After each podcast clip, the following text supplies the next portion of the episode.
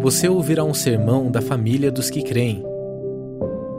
Qual é o eterno propósito de Deus? A carta aos Efésios nos fala sobre o que o Pai está cumprindo em seu Filho, executando na Igreja e por meio dela. Bem-vindo à série de sermões em Efésios, pensando, falando e vivendo. Bem, irmãos, nós já decorremos cinco capítulos e meio de Efésios. Eu quero dar início, primeiramente, a uma breve introdução, lembrando você que Paulo, quando ele fala aos Colossenses, ele fala a respeito do mistério de Deus, acerca de quem é o mistério de Deus, é Cristo Jesus. Ele está dizendo aos Colossenses, semelhantemente como ele vai falar a carta aos Efésios, que todo aquele que é, é, é, é tudo aquilo que o homem ele pode tocar de Deus, sentir e experimentar de Deus está em Cristo Jesus. Ou seja, Jesus Cristo é o mistério que Deus revelou. Semelhantemente, ele fala acerca de, de, de Jesus Cristo agora no livro de Efésios, onde, no livro de Efésios, nós sabemos que o tema central aqui é referente à questão do mistério de Cristo dentro daquilo que é o propósito eterno de Deus. E o mistério de Cristo, que nós vamos ver aqui, já foi falado também no capítulo 3,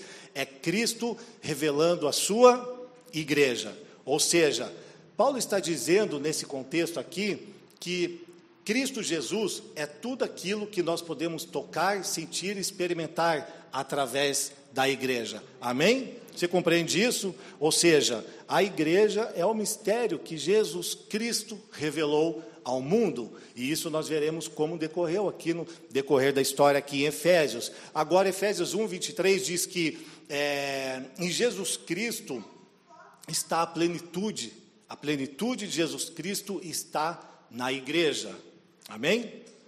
Conhecem esse texto? Efésios capítulo 1, versículo 23. Eu não sei se passei ali. Não, né? Mas diz que então a plenitude de Cristo está na igreja. Mas o que significa plenitude? A plenitude do grego significa pleroma, ou seja, totalidade. Então a totalidade de Cristo, tudo aquilo que está em Cristo está na igreja. Nós. Então tudo aquilo que o mundo pode tocar, sentir e experimentar de Jesus Cristo está em nós, a igreja. Amém? Graças a Deus por isso. Agora deixa eu te lembrar que Éfeso, ela foi uma cidade que foi criada, que foi fundada mil anos antes de Cristo, ok? E depois disso, em 129 anos antes de Cristo, ela foi tomada pelo Império Romano, por Roma, 129 anos antes de Cristo. Ou seja, foi ali que ela começou a florescer, que ela começou a crescer e teve uma população em torno de 250 mil pessoas. Então, ela chegou a se tornar a segunda cidade, a maior cidade de grande importância depois de Roma. Ou seja, por que você está falando isso, Leandro? Porque foi nesse momento que houve o sincretismo entre os gregos e entre os romanos, aquilo que nós falamos sobre uma mentalidade greco-romana. Então, ali naquela região é o que eles ditavam os costumes. E Paulo, ele vai falar toda a sua carta aos Efésios justamente por causa dessa questão da mentalidade que tinha naquela cidade, na, na, em Éfeso, né, a atual Turquia hoje. Ele, então ele fala o que? Contra os costumes daquela época, na sua a, a, grandeza, toda aquela depravação que havia lá, toda a imoralidade sexual, e também sobre a questão da adoração a ídolos. Então ele está dizendo nos capítulos anteriores que eles já se revestiram de um novo homem, né, para fortalecer o seu homem interior e nem sequer pensar, né, nasquelas questões que aconteciam naquele meio. Então Paulo está dizendo aos Efésios, né, não se adequem ao modo de pensar, falar e viver deste povo, devido à nova natureza celestial de vocês, porque vocês são tudo o que Cristo tem para a igreja, para este povo. Amém? E é assim que isso, e é isso que nos remete hoje. Assim como naquele tempo que Paulo escreve a carta aos Efésios, assim também nos é dito para nos comportarmos hoje. O nosso modo de falar, de viver e de pensar, porque um padrão de pensamento, ele modela o nosso comportamento. Então, tudo aquilo que nós pensamos, se nós tivermos uma, uma mentalidade grega ou romana, nós vamos agir assim no nosso casamento, no nosso matrimônio, no, no, no nosso relacionamento uns com os outros. Então, nós precisamos estar completamente focados e centrados nas Escrituras para entender como é o comportamento entre os santos. E é isso que Paulo está falando e o que ele vai falar acerca do matrimônio mas não antes né, de falar sobre a questão do versículo 18, que ele diz: enchei-vos do Espírito. Ou seja, o enchei-vos do Espírito quer dizer que constantemente nós precisamos nos encher do Espírito Santo. Ou seja, leva a crer que se eu preciso me encher do Espírito Santo, em algum momento eu posso estar o quê? Vazio. Certo? Então, aquilo que nós vivemos, as nossas experiências, aquela, aquela situação onde nós é, é, oramos, onde nós jejuamos, onde nós nos debruçamos diante das Escrituras e crescemos né, no nosso homem interior e ficamos cheios do Espírito, não serve para hoje. Ela serviu para aquele dia, serviu para aquele tempo, mas no decorrer da história você vê que os homens sempre estão buscando a Deus, estão buscando o seu caráter, estão buscando ter intimidade com Ele para serem cheios plenos do Espírito, terem a totalidade de Cristo, para serem realmente é, é, como Jesus Cristo. E aí sim, não caindo em contradição, ser vazio. Realmente ser vazio. Então, tudo que Paulo dirá a respeito do casamento parte do pressuposto que as partes envolvidas aqui, do versículo 21 em diante, elas são cheias do Espírito de Deus são cheias do Espírito Santo, e isso precisa ficar claro para nós. Tá ok? Então vamos para a citação 1, para começar de onde terminou rapidamente. A citação 1. Vamos lá, eu vou ler aqui. Buscar continuamente a plenitude do Espírito, a vida em comunidade e a sujeição mútua é a chave para o crescer na vida cristã.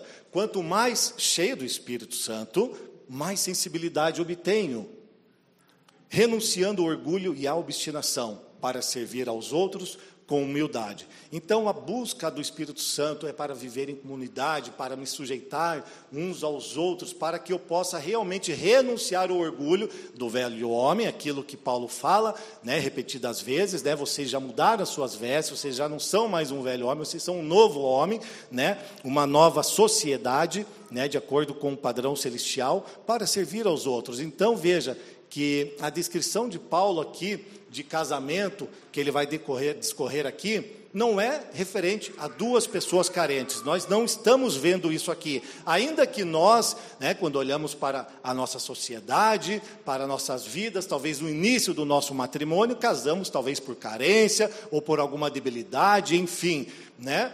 A, a, Paulo não está falando aqui com duas pessoas carentes, tá bom? Fique é, gravado isso. Ele pressupõe aqui, na verdade, que que essas pessoas com quem ele está falando já estão com as grandes questões das suas vidas muito bem resolvidas. Amém? Amém?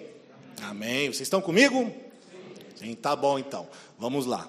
É, então, o versículo 21, ele inicia assim, dizendo: Sujeitem-se uns aos outros por temor a Cristo. Então, primeiro ele falando sobre a sujeição de uns aos outros aqui, fala sobre os nossos papéis, o papel cristão em poder ocupar a, a todas as nossas áreas da vida. A nossa sujeição, ela vai é, entre o matrimônio, entre as nossas questões familiares e também a nossa vida social. Ou seja, em todas essas áreas nós precisamos o quê? Sujeitar-nos uns aos outros. A grande questão dessa sujeição mútua é que dentro do lar, dentro do matrimônio, o marido também se sujeita à sua esposa. Aí, mulher, pode dar um glória a Deus aí? Aí, falei, agora vocês ficaram felizes. Ah, mas não é essa mulher que tem que sujeitar ao homem. Não, porque a Escritura diz, você está errado, Leandro. Bem, nós vamos ver na Escritura se está certo ou não isso. Então, quando ele fala sobre a sujeição mútua, obviamente ele está dizendo, sujeitos uns aos outros, maridos, vocês também se sujeitem às suas esposas. Assim como ele diz que nós precisamos ensinar os nossos filhos o caminho que devem andar, também precisamos ensinar os nossos filhos ao que? A se sujeitarem aos pais a honrarem pai e mãe, ok? Assim também como nós, como, como, como é, é, é, trabalhadores, como empregados, precisamos também sermos sujeitos aos nossos líderes, certo? Aqueles que estão sobre nós. Então, a sociedade, os trabalhadores, né, nós temos que ser dessa forma. Então, mas isso no decorrer do capítulo 6, né, Paulo vai falar e vai se aprofundar acerca dessas questões. Mas tudo isso nós precisamos entender que tem que ser de forma voluntária. Porque o que nós fazemos quando nós nos sujeitamos, está dizendo, sujeitáveis uns aos outros, ah, não está lá, tirou. Como? No temor de Cristo. Então nós temos que saber que a, a maneira de nós né, nos sujeitarmos uns aos outros é referente como um temor de Cristo. Agora nós precisamos compreender que, é, às vezes, a palavra sujeição ela é um pouco é, não digo nem banalizada, mas um pouco mal compreendida, porque a palavra sujeição não quer dizer que você é um empregado que fecha os olhos e faz tudo e obedece tudo que o outro manda. E também não, por quê? Porque não é uma palavra, uma outra palavra para inferioridade, tá bom? Porque todos nós temos direitos iguais, né? direitos dignos, dignidade diante de Deus e diante de um dos outros, porque nós somos semelhantes a Deus, mas nós temos papéis diferentes. Agora, por que, Leandro? Coloca a citação 2 para mim, por favor. Então, por que, que você está falando isso? Porque quando nós nos sujeitamos uns aos outros, nós, muitas vezes, nós estamos o quê? Debaixo de uma autoridade, debaixo de uma liderança. E eu quero falar rapidamente aqui, ah, nessa questão. Consegue enxergar ali? Sim? Então, é, a autoridade de uma pessoa, ela nunca é ilimitada, ok? Vou falar rapidamente aqui, eu vou passando aqui para explicar. Então, a autoridade de uma pessoa, ela nunca é limitada, é, ela nunca deve ser usada de maneira egoísta, egoisticamente. A nossa autoridade, nós vamos ver que ela não pode ser egoísta, olhando somente para os nossos próprios é, interesses. E isso vale em todas as áreas, como eu falei anteriormente, na sua no seu matrimônio, com a sua família, né, com os seus filhos e também em toda a sociedade, no seu trabalho, na sua faculdade, né, onde quer que você esteja. E também a autoridade deve ser sempre em benefício do outro. Autoridade não significa tirania, mas um líder servo. O que você quer dizer com isso, Leandro? Quando nós olhamos para essa questão de autoridade ou de liderança, também é uma conotação estranha que nós podemos ter referente à sujeição. Por quê? Ah, porque nós estamos cansados de sermos oprimidos, né, de sermos machucados por pessoas que abusam do poder que tem sobre nós, seja em qualquer área, seja o marido com a mulher, que muitas vezes tem uma autoridade abusiva, e não é assim, a autoridade não é e não deve ser abusiva, nós vamos ver rapidamente aqui, ou até mesmo com os chefes, você que é empresário, você que é chefe, precisa entender que a sua maneira de tratar o seu empregado não pode ser abusiva, não pode ser pelo, pelo empoderamento do cargo que você tem. Como assim, Leandro? O que, que você quer dizer? Por quê? Porque foi como eu falei no primeiro ponto: a autoridade do homem é limitada. A única pessoa que tem uma autoridade sobre nós que é ilimitada e soberana é o Senhor Jesus Cristo o nosso Pai, o nosso Deus. Amém? Vocês estão entendendo isso? Então, nós vemos em Atos capítulo 5, no verso 29, quando Pedro e os apóstolos, eles estão ali pregando o evangelho, estão falando em nome de Jesus Cristo. Então, os líderes da época, eles vêm até ele e falam assim: parem de pregar nesse nome. Vocês não podem mais falar no nome de Jesus Cristo. Então ele diz o quê? Aquilo que nós entendemos, que nós conhecemos, essa frase tão conhecida em Atos 5, convém o quê? Obedecer antes. Vamos, gente, vamos lá. Convém que venhamos obedecer antes a Deus do que aos homens. Então aqui você vê assim, opa, então um homem tem um limite de autoridade. E quando ele quebra a sua autoridade, que é de servir, de não olhar para os seus próprios interesses, quando ele olha para os seus próprios interesses e quebra a autoridade bíblica, você sai debaixo dessa sujeição. E é isso que Pedro está falando aqui. Quando nós olhamos no verso de 12 a 16 do capítulo 13 de João, é aquele momento em que Jesus, ele está lavando os pés dos seus discípulos, ele está o que redefinindo o modelo de autoridade que a época os gregos e os romanos eles tinham com a sua mentalidade de exercer poder e domínio opressivo sobre o povo. Jesus está lavando os pés dos seus discípulos, e vocês sabem um contexto: ele tira a toalha e enxuga os pés, e eu não vou entrar nesse ponto para ser um pouco mais rápido e prático. Ele está redefinindo o modelo de autoridade. Aquele que tem autoridade e é líder sobre o outro, ele deve servir. Mateus 20, 25. Vocês sabem que os governantes das nações, eles as dominam, falando sobre uma autoridade opressiva, e as pessoas importantes exercem poder sobre elas. Não será assim entre vocês. Pelo contrário, quem quiser tornar-se importante, líder, autoridade no seu meio, deverá ser servo, e quem quiser ser o primeiro deverá ser escravo, como a mim, como filho do homem, que sou líder, que tem autoridade sobre vocês, mas não veio para ser servido, mas para servir e dar a sua vida em resgate por muitos. Amém? Glória a Deus. Então eu estou trazendo esses pontos para que nós possamos compreender o que, que é servir, o que, que é, é nós nos sujeitarmos, o que, que é autoridade bíblica, o que, que é uma liderança bíblica na nossa vida. E Paulo vai entrar agora dentro do matrimônio. Mas tudo isso em temor a Cristo. O temor a Cristo fala de relacionamento, mas não é medo, mais uma palavra que nós precisamos resignificar aqui na nossa mente Temor não é medo de Deus, é reverência, né? É, são as nuances do, do, do, do, hebraico. Ele fala sobre reverência e respeito, mas está ditando dentro de um relacionamento. Então eu, me, eu reverencio e eu respeito dentro do meu relacionamento essa pessoa a qual eu me sujeito com temor a Cristo, porque ela é liderança sobre mim, é autoridade sobre mim. Amém? Tá bom. Somente o temor a Cristo, ou seja, a relação com Ele, pode nos libertar para sermos cheios do Espírito e servirmos uns aos outros com reverência, respeito, alegria e deleite. Então nós precisamos compreender que o temor do Senhor ele vai gerar em nós um relacionamento com Ele, no sentido de reverência, de respeito, ao qual simultaneamente nós devemos ter uns para com os outros. Sujeitai-vos uns aos outros no temor de Cristo. Amém? Glórias a Deus. Vamos lá, verso 22. Mulheres, sujeitem-se a seus maridos, como ao.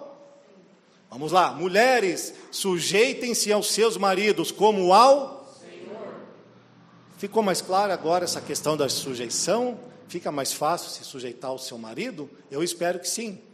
Porque de onde vem primeiramente essa autoridade? É o que primeiramente as mulheres podem se perguntar, né? Porque como que eu vou me sujeitar ao meu marido se eu não sei de onde vem essa essa, essa autoridade? Me explique isso aí. Não, mas está na Bíblia. Mas me fala de onde vem. Rapidamente vamos seguir adiante aqui. Primeiro, a autoridade imposta né, dos homens sobre as mulheres, nesse sentido delas se sujeitarem, vem de Deus. E nós podemos observar dois pontos. O primeiro, na criação, o homem foi gerado, foi criado o homem, certo? Depois do homem, do seu DNA, foi gerado a mulher, ou seja, a mulher foi gerada depois do homem, certo? do homem e para o homem, ou seja, ela é auxiliadora do homem. Então, por que ela está sujeita ao seu marido como ao Senhor? Porque o homem foi gerado primeiro, ela saiu do homem, foi gerada depois, e ela foi gerada para o homem. Sujeitem-se aos seus maridos como ao Senhor. E o outro ponto que nós podemos ver é a redenção, Jesus Cristo como cabeça da igreja. Amém? Ele é autoridade sobre a igreja. Então, deixa eu te falar uma coisa aqui. Agora que nós resignificamos aqui, que nós compreendemos melhor o termo sujeitar. O que, que Paulo está falando aqui? Lembre-se, ele está falando para um, os cidadãos aqui que são judeus e gentios, a igreja de Éfeso. Então ele fala sobre o termo sujeitar, e as mulheres e os homens compreendiam muito bem o que significava isso daqui. E o termo sujeitar, sujeitar o verbo sujeitar significa um termo militar grego, significa um soldado que se sujeita a um oficial. Veja bem, o termo militar grego que Paulo usa aqui é referente a um soldado que se sujeita a um oficial. Por isso ele está falando sobre a sujeição. Mulheres se sujeitem a seus maridos como ao Senhor. Ok? O Senhor é oficial sobre nós, não é verdade? Ele é soberano sobre nós. E ele está dizendo que o homem, como cabeça do mulher, ele deve ser assim, respeitado. Então veja só, mas o que significa se sujeitar? Vamos pegar para nós aqui no Brasil ou no mundo, quando nós entramos no exército. Quando você entra no exército, você não perde toda a sua agenda? Você não tem mais controle sobre sua vida, certo? Então o que acontece? Você não tem horário para acordar definido por você mesmo. É o que? O seu oficial que, que limita isso. É ele que ordena, não é verdade? Para comer, você come a hora que você quer? Não, né? Ele também que coloca o horário. Você pode escolher a comida que você vai comer? Nós sabemos que não. Você não escolhe a comida. Ah, hoje só tem bife. Ah, hoje tem só feijão, arroz e ovo. É, é isso mesmo. Mas não tem lá uma picanha, um mignon? Não. Você não estabelece aquilo que você vai comer porque você está debaixo da sujeição de um oficial, tanto quanto do que vestir, o horário que vai dormir e até mesmo o horário que você vai tomar banho. Então você está completamente sem agenda, você é o que entregou toda a sua vida nas mãos deles. É essa conotação que Paulo está trazendo para os Efésios aqui.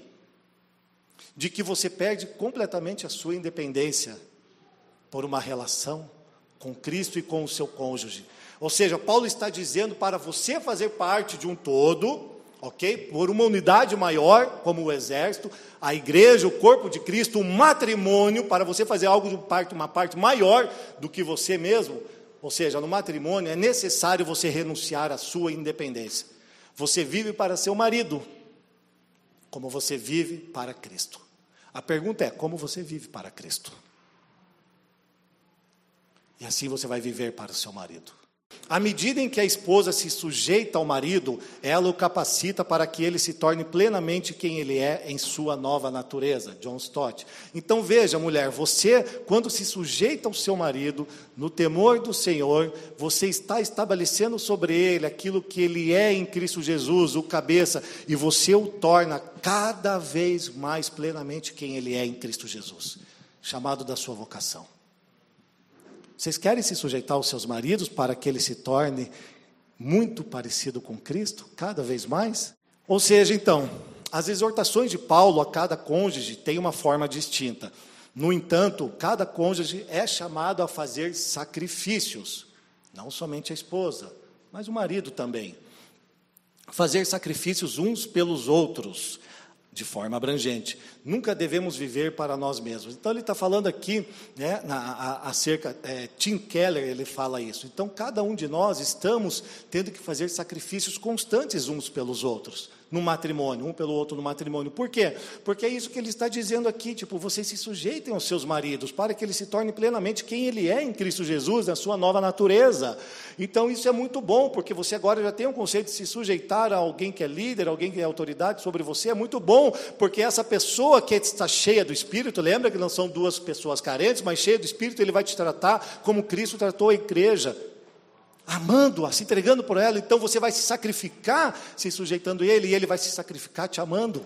Então veja, gente, isso é muito importante entender, porque quando a mulher ela inverte o papel e ela toma o lugar do marido como querendo ser o cabeça, o que é que acontece?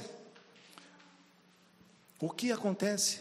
É como uma é como uma uma pessoa com a visão turva. Sabe, o nosso matrimônio se torna como uma pessoa com a visão turva, embaçada, que ela não sabe para onde está indo e ela precisa de um colírio, e esse colírio se chama o cabeça no lugar onde ele deve estar. Então, mulher, se sujeita a ele: ah, mas o meu marido isso, o meu marido aquilo. Então, ora, edifica o seu marido, se sujeita a ele para que ele tenha compreensão de quem ele realmente é em Cristo e ele exerça o seu papel, a sua função de cabeça sobre você, sobre seu lar. Amém? Porque senão, minha querida, deixa eu te falar uma coisa: é como um trem descarrilhado um trem fora dos trilhos, o seu matrimônio, o seu casamento, ele vai acabar. Vai ser desastroso a sua relação familiar com o seu marido, com os seus filhos. E isso nós estamos falando por quê? Porque a gente vê isso costumeiramente na sociedade hoje. Infelizmente também no meio cristão, mas também vemos isso na sociedade em geral. Pois o marido é o cabeça da mulher, no verso 23, como também Cristo é o cabeça da igreja que é o seu corpo, do qual ele é o Salvador. Assim como a igreja está sujeita a Cristo, também mulheres estejam sujeitas em tudo a seus maridos. Então veja, primeiramente aqui, antigamente no tempo, no tempo antigo, nós sabemos que a submissão é, era algo muito difícil de aceitar, porque era realmente opressivo naquele tempo. Ou seja, é, os homens eram tipo ogros, assim, né? Tipo, eu mando e você faz. É assim que tem que ser. Não, mas se você falasse alguma coisa, era tapa na cara.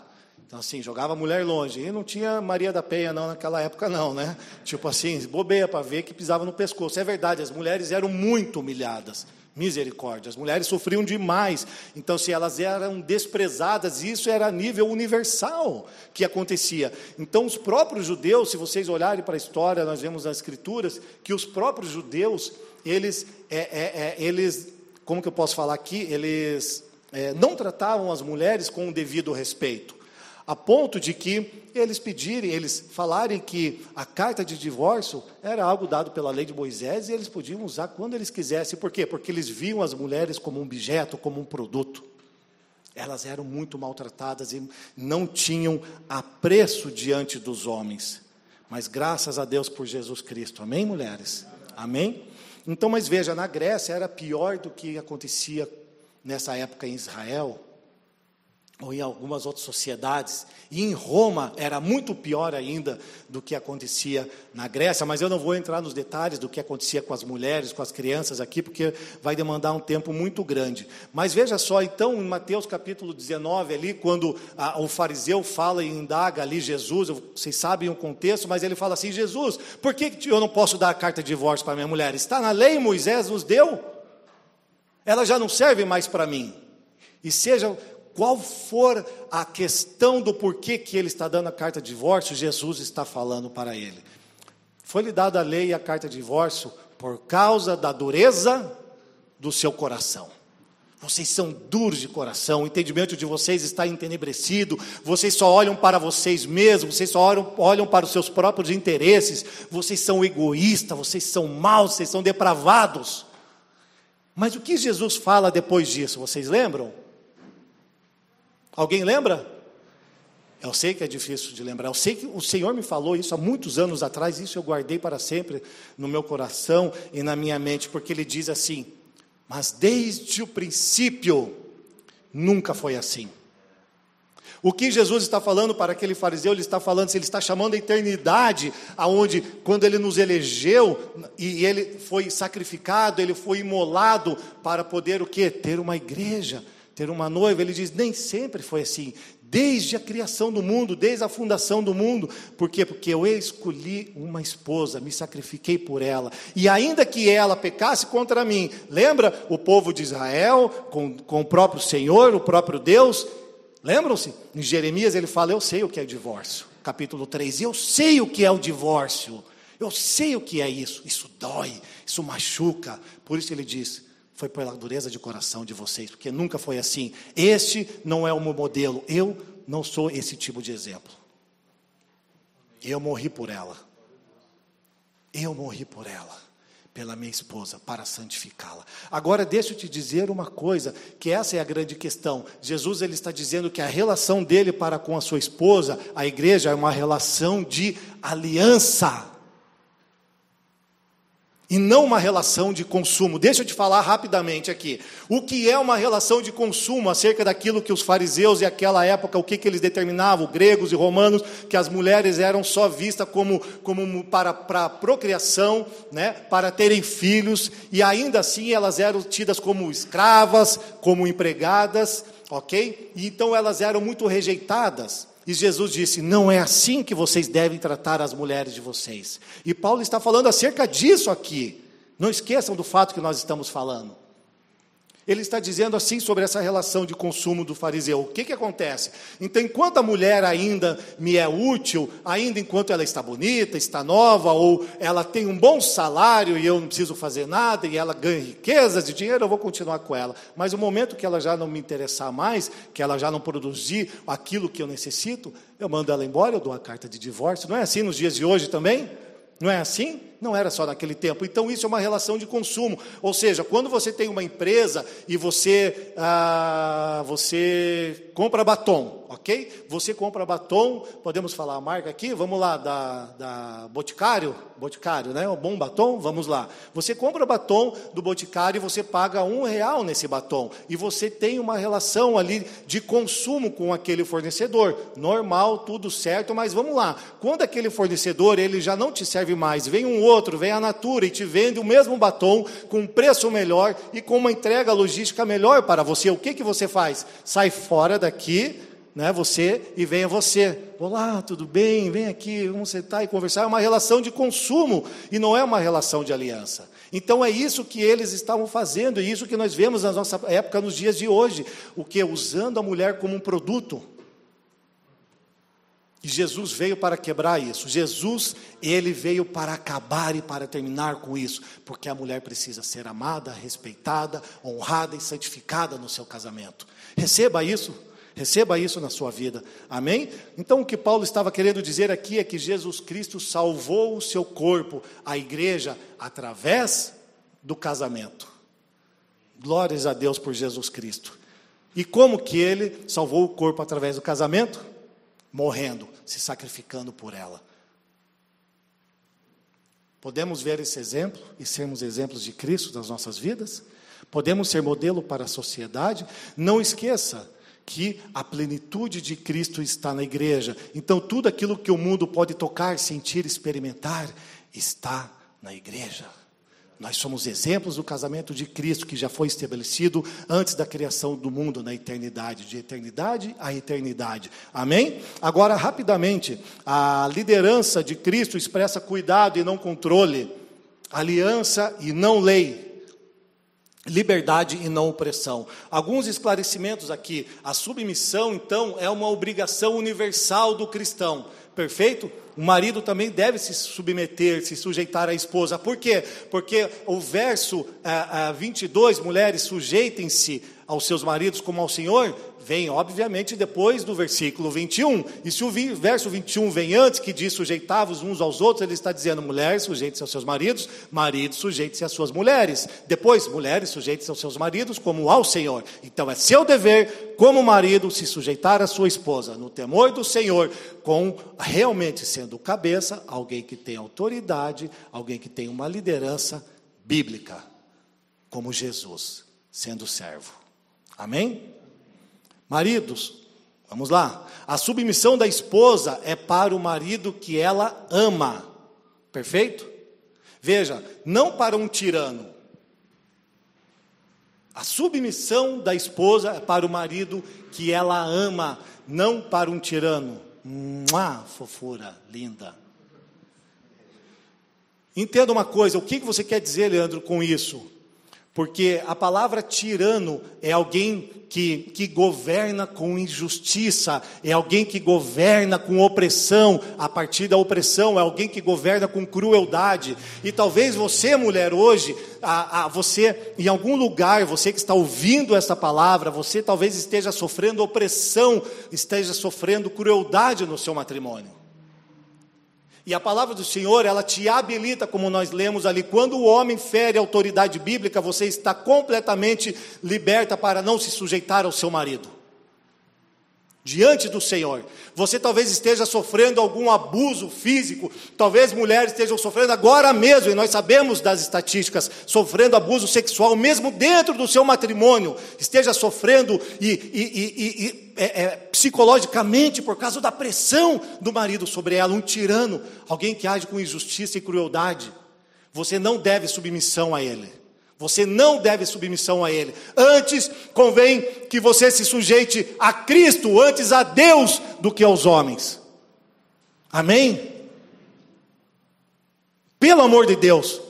Homens, vamos ser homens bíblicos. Vamos ser homens que são exemplos como Cristo Jesus, amando a sua esposa, não batendo nela, não agredindo a sua esposa Há maneira certa de fazer sexo que é bom e é verdadeiro e é bíblico, mas não do modo antinatural.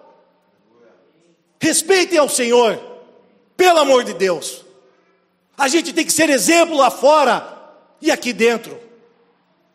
Mulheres estão sendo mortas, estão sendo maltratadas desde sempre, e nós precisamos mudar essa realidade, nós precisamos ser esse exemplo, os primeiros os primeiros a ser exemplo com as nossas esposas, como Jesus ama, como Jesus morreu, como Jesus sacrificou. Então, por favor,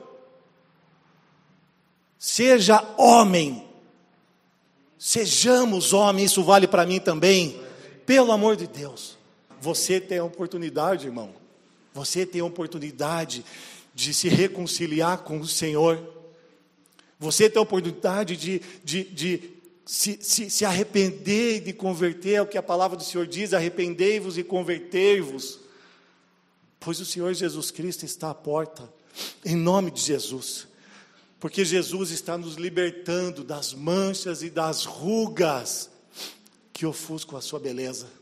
E nós devemos ser esses homens, esses maridos que estão limpando as rugas, as feridas, as manchas de nossas esposas. Seja que aconteceu no passado, seja se está acontecendo agora, que vocês sejam curadas em nome de Jesus.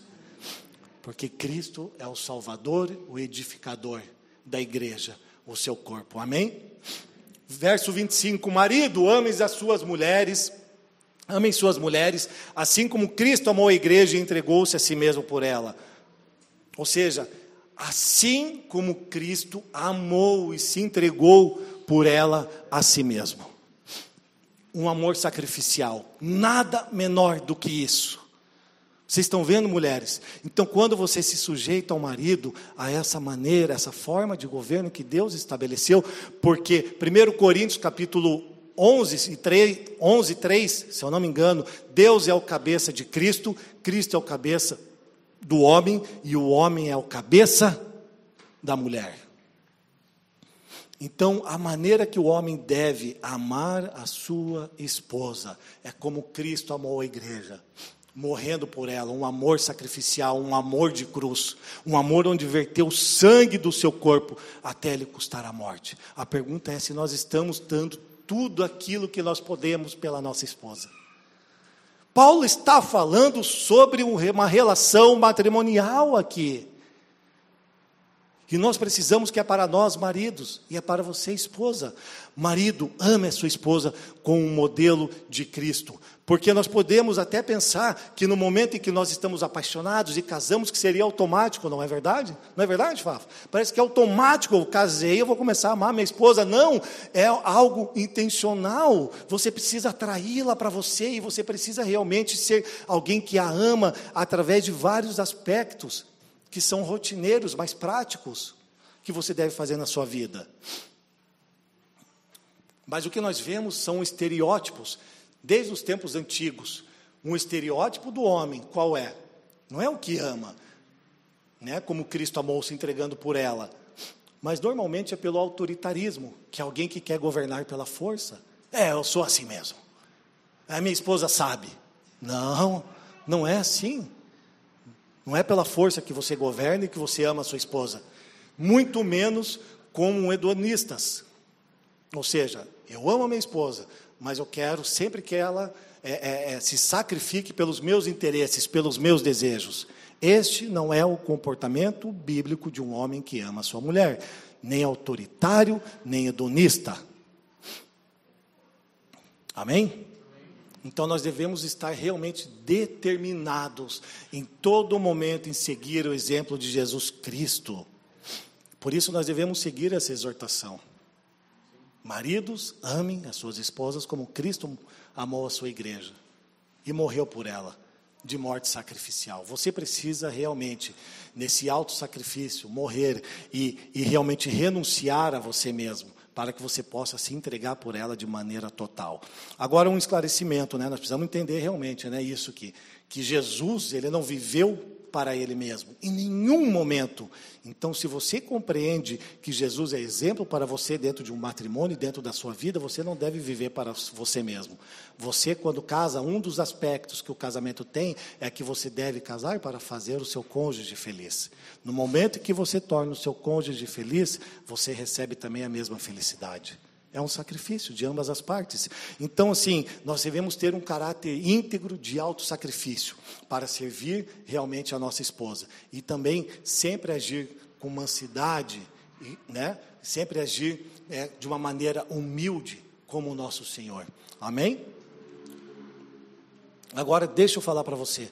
A questão é que, e você deve conhecer pessoas assim, por causa da questão da globalização e dessas coisas tão rápidas, internet, questões comerciais, trabalho, e a gente sabe que são taxas grandes do governo, imposto, e tudo sobe, luz e etc.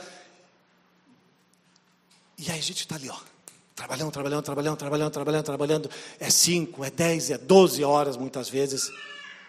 Muitas vezes a gente passa mais do que 12 horas trabalhando nossa vida. Mas sabe o que, que a Escritura fala acerca de um homem dessa forma, que trabalha tanto assim desse jeito e não se sacrifica pela esposa? Fala que ele é vadio. Sabe? Nós nos passamos de vadios, homens. Mas o que, que é alguém vadio? Não é um palavrão, é só uma pessoa que não tem ocupação, que está ociosa. Vadios e que se empenha um pouco. Do que você está falando, Leandro? Me lembre agora sobre o texto que nós acabamos de ler.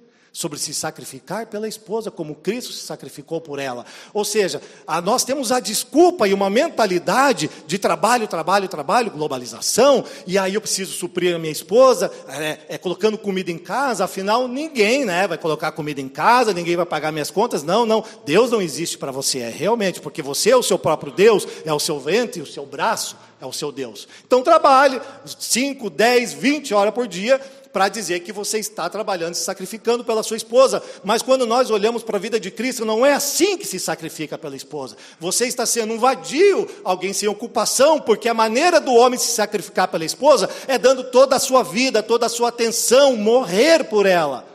Obviamente o trabalho faz parte, nós precisamos né, financeiramente suprir o nosso lar, mas isso não é tudo, porque o dinheiro para Jesus não é o que coloca-se em primeiro lugar, mas sim a vida sua conjugal, você saber que ela está bem, você ter tempo com ela. Porque é assim que você salva a sua esposa, que você a purifica. E eu e você vamos prestar contas da nossa família, da nossa esposa e dos nossos filhos.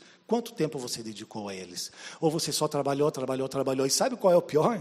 É que a gente daí diz que ama. Não, está aqui, ó. É. Nós estamos trabalhando pela esposa ou pelo dinheiro? Essa é a pergunta que fica para você. Eu faço para mim, você faz para você. Deixa no ar. Amém? Deixa para você aí. Citação 4, por favor. Quando o marido ama a esposa, significa perder-se para que a esposa possa se encontrar. Essa é a essência do relacionamento conjugal. Pois à medida que o marido ama a esposa, como Cristo amou a igreja e se entregou para ela, ele a capacita para que ela se torne plenamente quem ela é em sua nova natureza. Você também está despertando a vocação da sua esposa. Quando você se perde para ela, ou seja, né, perder para ganhar. Então, provavelmente vale a pena, e eu falo isso para você, como o meu estilo de vida que eu tinha, vale a pena eu diminuir as minhas horas de trabalho para eu me dedicar totalmente à minha esposa. Eu não estou falando de algo que eu não vivi. Vale a pena para que ela possa ser a sua auxiliadora, ser parte com você na obra que Cristo lhe deu para a edificação da igreja. Amém? Então, o amor do marido é outro aspecto da sujeição, preste atenção. E a sujeição da esposa é outro aspecto do amor. O que significa se sujeitar se você não se entregar a alguém?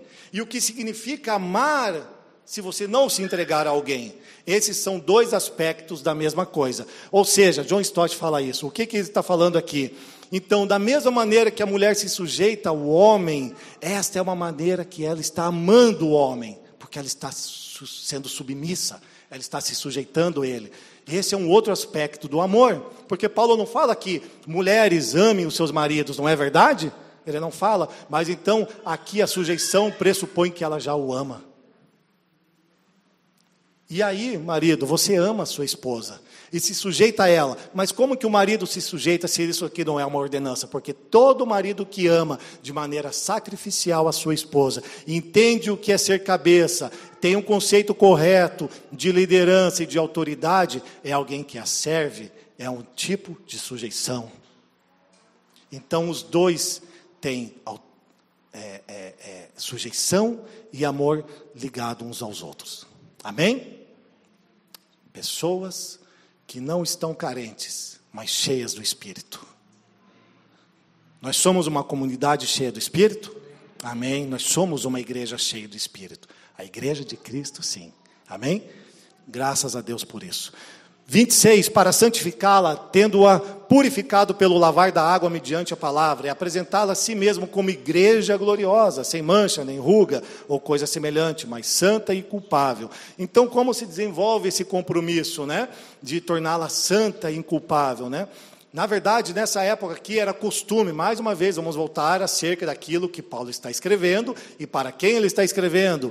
Para a igreja em Éfeso, mentalidade greco-romana naquela sociedade, ok? Então, assim, ele está dizendo o que aqui? Lembre-se que naquela época, né, os maridos, o que aconteciam?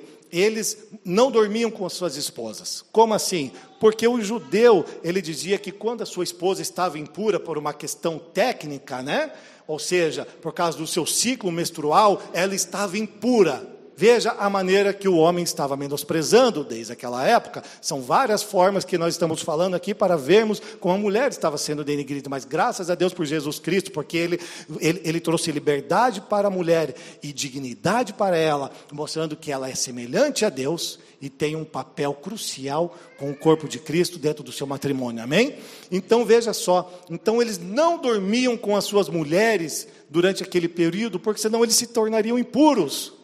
Então, Paulo está escrevendo aqui, ó, mas vocês precisam santificar, purificar pelo lavar da água mediante a palavra e apresentá-la a si mesmo como igreja gloriosa, sem mancha nem ruga ou coisa semelhante, mas santa e inculpável. Ou seja, o marido é que santifica a sua esposa dentro do matrimônio, e por isso não deve haver rejeição. Como que você santifica a sua esposa? Dentro do matrimônio. E por, como que você não a rejeita? Ignorando os fatores biológicos, ok? Porque a palavra de Cristo, é, ela, ela torna a mulher quem ela realmente é em sua identidade. O marido não só se sacrifica por ela, mas a purifica pela palavra. Pois nem só de pão viverá o homem, né? Mas de toda palavra que procede da boca de Deus. Então, toda vez que você ministra sobre a sua esposa, ela está sendo purificada. Ministre sobre a sua esposa, ore com a sua esposa. Tenha tempo, tenha dedicação com ela, dedique-se a ela, se importe com ela. Citação número 5, vamos lá, vamos correr aqui. Citação número 5. Cristo não morreu pelo mundo, mas pela igreja, que é a sua esposa, nós conhecemos. Ele foi ferido, sangrou, foi brutalmente castigado, renunciando à sua vida para atraí-la e tratá-la com o devido respeito que ela merece. Igreja gloriosa, sem mancha, nem ruga ou coisa semelhante, mas santa e inculpável. Cristo tornou a sua esposa pura, santa, inculpável, morrendo por ela, a ponto de ser pendurado no madeiro e verter sangue, e este sangue a purificou. A sua morte a purificou. Ele não a mais vê com impureza, como os judeus viam, não, porque ele havia purificado. Jamais veja sua mulher com impureza. Amém? Mas santifique-a pela palavra. Da mesma forma, os maridos devem amar as suas mulheres como a seus próprios corpos. Quem ama a sua mulher, ama a si mesmo. Ou seja, como eu não sou mais dois dentro do matrimônio, eu sou um com a minha esposa, se eu ferir a minha esposa, automaticamente eu firo a mim mesmo. Mateus, né? No Sermão da Montanha, Mateus 7, no versículo 12, ele diz: Façam aos outros o que você quer que lhe seja feito. Então nós precisamos entender isso, até porque quando um membro do corpo ele está ferido, está machucado, todo o corpo padece. Então nós precisamos entender isto. Então o que que Paulo está dizendo aqui? Cuide do corpo, cuide da sua esposa, assim como você cuida a si mesmo. E a resposta que ele dá aqui é justamente essa: quem ama a mulher ama a si mesmo. Ponto. Ele já está respondendo o que ele falou antes. Mas para a gente traduzir para a nossa linguagem de hoje, o que, que ele está querendo dizer efetivamente para mim e para você, marido? Preste atenção. Você é o homem da casa, você é o pastor dessa casa, você é o marido da sua esposa, você é o sacerdote da sua esposa, você é o profeta da sua esposa. Você é aquele que tem autoridade maior sobre a sua esposa, não eu. Você. Ah, pastor, a minha esposa, o, o meu filho, você já orou por ela? Por ele, por essa situação? Não. Então ore. Primeiro você, porque você precisa exercer maior responsabilidade e autoridade sobre sua esposa do que eu. Amém?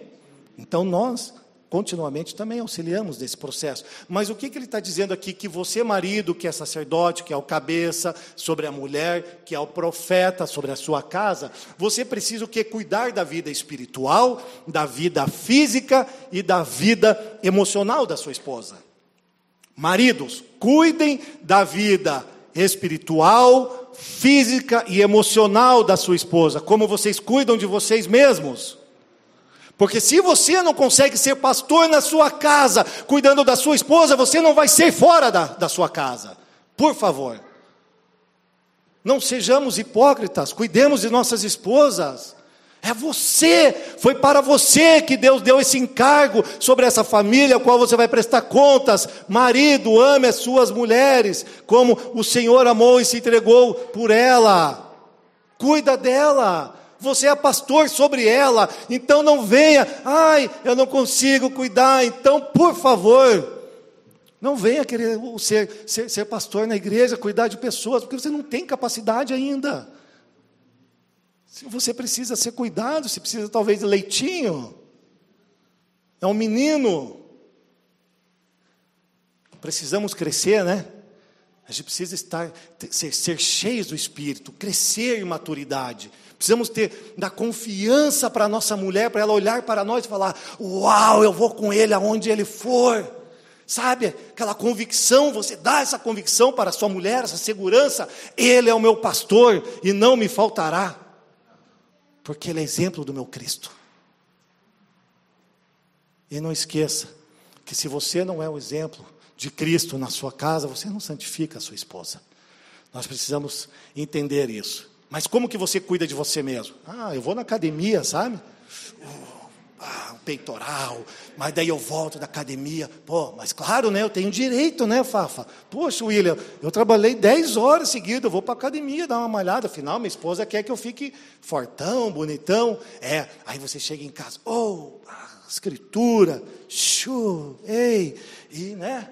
E queima para o Senhor lá, e está lá queimando, né? Isso, e você está queimando, queimando, e bebendo, e tudo mais. E a sua esposa, está onde? Aí você procura, cadê a sua esposa? E você está lá, cuidando de si próprio. Uma mentalidade hedonista. Você não está se preocupando com ela. Você não está se preocupando com o seu bem espiritual, com o seu bem físico, muito menos com o seu bem emocional. Mas depois você vai querer chamar ela nos 24 do segundo tempo, amor, vamos tomar banho? vamos, né? Tipo, e aí a mulher diz para você, não, por quê? Porque eu estou cansada. Por quê? Porque ela faz tudo sozinha em casa. Marido frouxo, ocioso, não é verdade? Vadio, vagabundo. Essa palavra. Não é verdade? Desculpe, mulheres, mas é isso. Por quê? Porque ele está cuidando só da sua vida, só dos seus interesses e ele não dá atenção para a esposa. Aí de repente a mulher está lá, daí, oh, você não vai comer? Não, porque enche, que enche.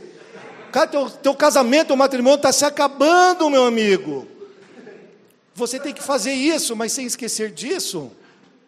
Estão me entendendo? Não era para dar risada, era para ser sério, mas amém? Então a sua responsabilidade é amar a sua esposa e cuidar dela, como você faz com você mesmo. Assim como você faz com você mesmo, com o seu corpo, com o seu espiritual, com as suas emoções, faça com ela.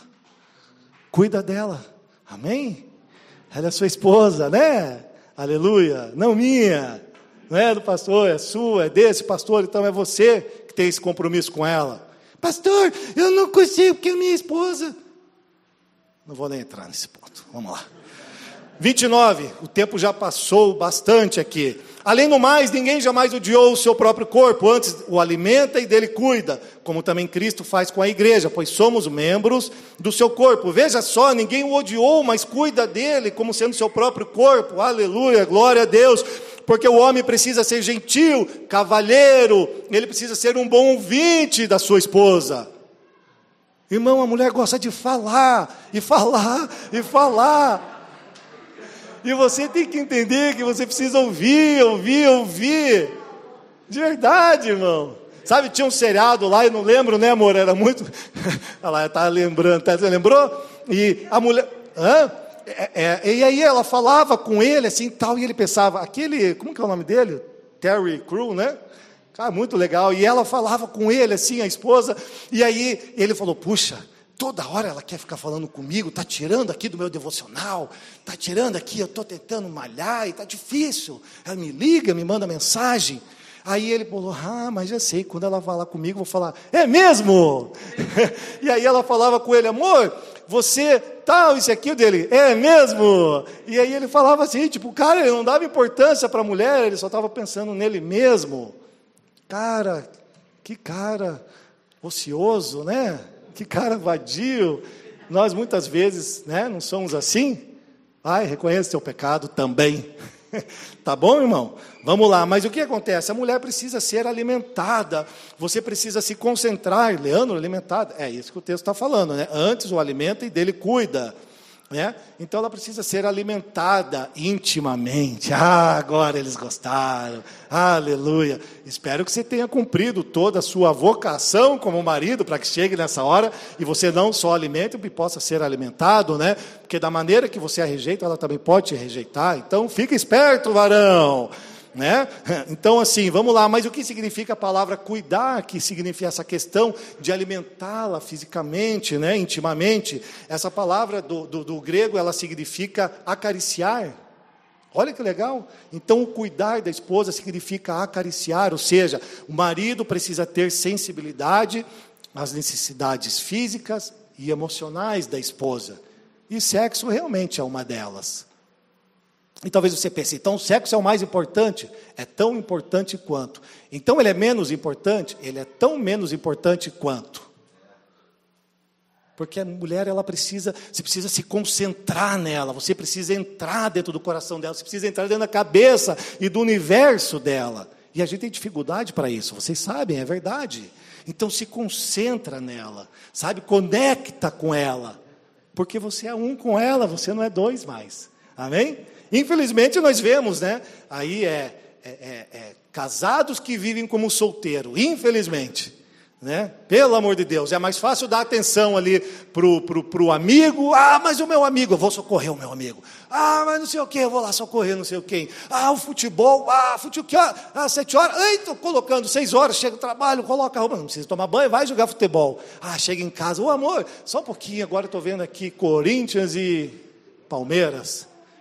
E dá-lhe controle remoto. Ah, amor, pode pegar aqui essa panela aqui que está pesada para mim? Não dá, meu dedo está cheio de calo, querida. Porque não sai da televisão, não tem tempo com a mulher, é casado, mas vive como solteiro. A gente precisa acordar para amar as nossas esposas como Cristo amou a igreja e se entregou por ela por um sacrifício, um alto sacrifício intencional. Você quer casar ainda, solteiro? Espero que sim, da maneira correta, né? Com uma varoa crente no Senhor. Porque se já é difícil, né, se sujeitar, né, com alguém que é crente, imagine que é alguém que é incrédulo. Jesus amado.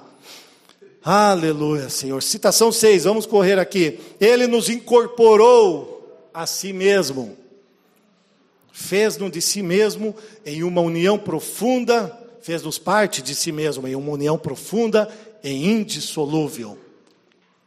Não há como se desconectar mais de Cristo. Ele nos incorporou a si mesmo. Está entendendo? Você foi incorporado à sua esposa e não há mais como você se desconectar dela. Vocês são um. Cuide dela. Trate ela com o devido respeito, porque a união que você tem com a sua esposa é profunda e indissolúvel, assim como a união de Cristo com a igreja. Por essa razão, o homem deixará pai e mãe se unirá à sua mulher, e os dois se tornarão uma só carne. Conhecemos bem o texto, né? É, é, Paulo aqui ele está citando, assim como também Cristo ele também cita, né? Gênesis capítulo 2, o versículo 24, 32. Este é um mistério profundo, refiro-me, porém, a Cristo e à igreja. Paulo está explicando aqui, através do matrimônio, por que a igreja é um mistério profundo de Cristo. E quando nós olhamos para o capítulo 2 de Gênesis, ele explica isso aqui com a vida de Adão. Veja só, então Deus, ele gera o homem, certo? Então, um homem, ele é colocado, ele, ele tem o seu serviço, ele coloca, dá o nome aos animais, etc., coisa e tal, e após o seu serviço, ele faz o quê? Com que ele tenha um profundo sono, porque Deus viu que não era bom que ele estivesse só. Então, ele, da sua costela, né, do seu próprio DNA, do DNA do homem, ele forma a mulher. E aí, então, ele tem a sua esposa. Da mesma maneira, Veja só, o verso 31 diz que por essa razão o homem deixará pai e mãe. Então Jesus Cristo deixa a sua casa, ele vem para a terra, ele nasce, se torna homem, ele é crucificado, certo? E o seu lado direito é aberto, como o de Adão.